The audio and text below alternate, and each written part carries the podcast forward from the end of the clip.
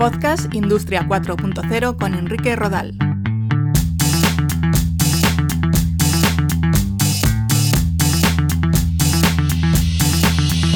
Hola, ¿qué tal? Un saludo. Soy Enrique Rodal. Bienvenidos a este tercer capítulo del podcast sobre Industria 4.0.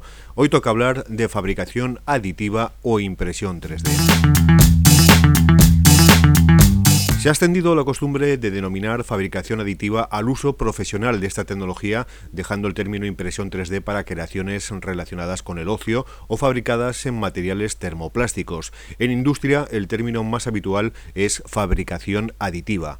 A pesar de que la fabricación aditiva o impresión 3D es una de las tecnologías más mediáticas de los últimos años, junto con los drones o la realidad virtual, lo cierto es que quienes trabajan en este sector reconocen que aún falta mucho para alcanzar un grado óptimo de madurez. La impresión 3D no está terminando de cuajar en el ámbito industrial, ya que existe una barrera de conocimiento y otra, quizás más importante, de precios. Los costes de fabricación de una pieza en metal mediante fabricación aditiva son hoy en día demasiado elevados. Pero lo cierto es que muchas empresas ya utilizan impresoras de termoplásticos para la fabricación de prototipos, moldes o utillajes. El sector aeronáutico, junto con el automovilístico, se sitúan a la vanguardia del uso de la impresión 3D para fabricar piezas complejas en metal que sería casi imposible obtener de formas tradicionales como el mecanizado. Se trata de pequeñas piezas con conductos internos imprescindibles para su refrigerado.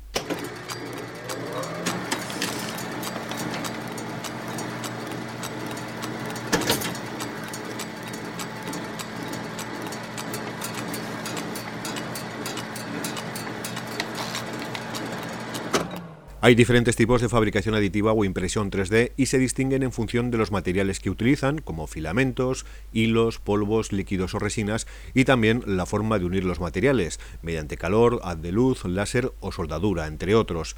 La tecnología FDM es el método de impresión 3D más común, un fino material termoplástico que se agrupa en una especie de carretes de hilo, pero de un tamaño mayor y un ancho más elevado. La punta de ese filamento se calienta en un extrusor y este lo va depositando poco a poco sobre una superficie y capa a capa va dando forma al objeto que queremos fabricar. Es la que todos eh, solemos ver en cualquier demostración.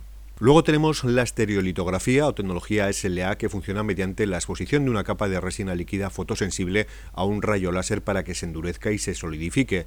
Una vez que el láser recorre una capa de resina, esta comienza a endurecerse y una vez hecho esto pasa a la siguiente capa. Cada capa puede tener un tamaño de nanomilímetros dependiendo de la calidad del acabado que queramos. Una variante es la tecnología de procesamiento digital de luz, DLP, que también emplea resinas líquidas y unas de luz para su endurecimiento.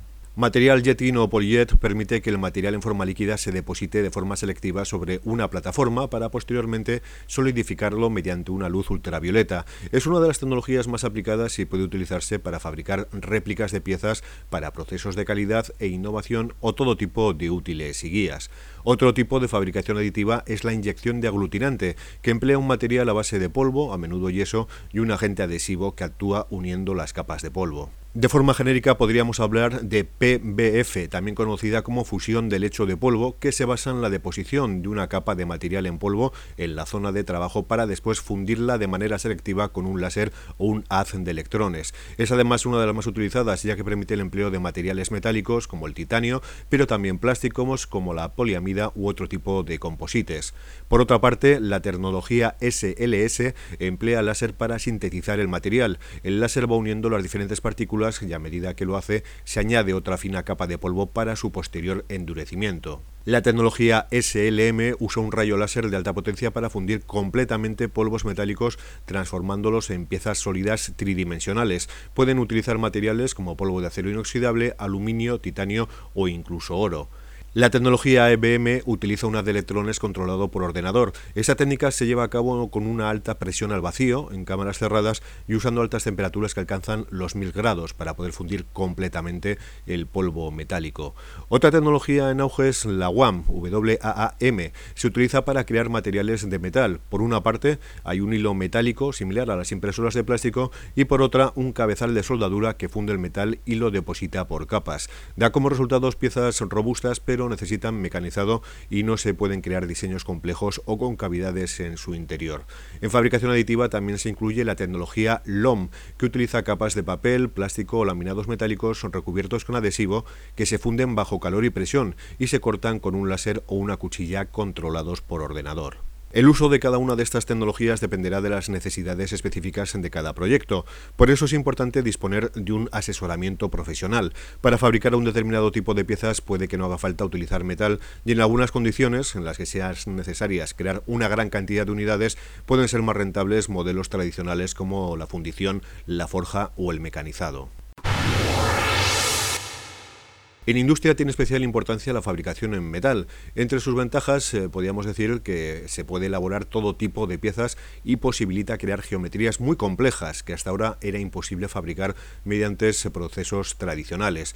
El poder llevar a cabo diseños digitalizados personalizados y contar con una máquina capaz de crearlos desde cero es una de las grandes innovaciones de la impresión 3D. La fabricación aditiva además permite unificar conjuntos de piezas y fabricarlos en una sola pieza, limitando la necesidad de postprocesos o eliminando muchos ensamblajes y por tanto acortando los plazos de producción. Esto además se potencia por el hecho de que los diseños digitales permiten fabricar la pieza evitando la delineación. Cabe destacar también un mayor aprovechamiento del material en la fabricación aditiva, que en el caso del mecanizado. Algunas empresas utilizan software paramétrico para el diseño 3D y software de optimización topológica para saber dónde se necesita material y dónde no. Si añadimos el menor material posible a la hora de fabricar un objeto, el coste y el tiempo serán menores. Y todo ello sin olvidar que las piezas se fabrican de una forma más veloz, lo que se denomina tasa de aporte. Es desde luego más rápido que un proceso tradicional de forja, fundición o mecanizado, y en la mayoría de los casos más barato.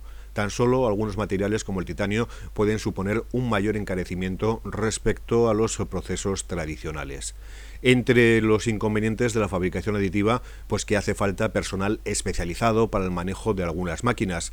Los costes, además de estas impresoras de metal, sobre todo las de metal, pueden superar el medio millón de euros y los materiales en formato hilo o polvo metálicos son más caros al peso que una pieza sin mecanizar. El futuro de la fabricación aditiva en metal pasa por abaratar los costes y por el desarrollo de materiales que tengan una mayor resistencia a la temperatura, algo muy importante sobre todo para el sector aeronáutico y para la forja. Se está trabajando también, si hablamos de materiales, en células madre, en cristal, arcillas e incluso comida, pero el futuro desde luego pasa por materiales plásticos flexibles, materiales reciclados con fibras de carbono, nanomateriales y también con base de grafeno. Bienvenidos a este viaje por la industria 4.0.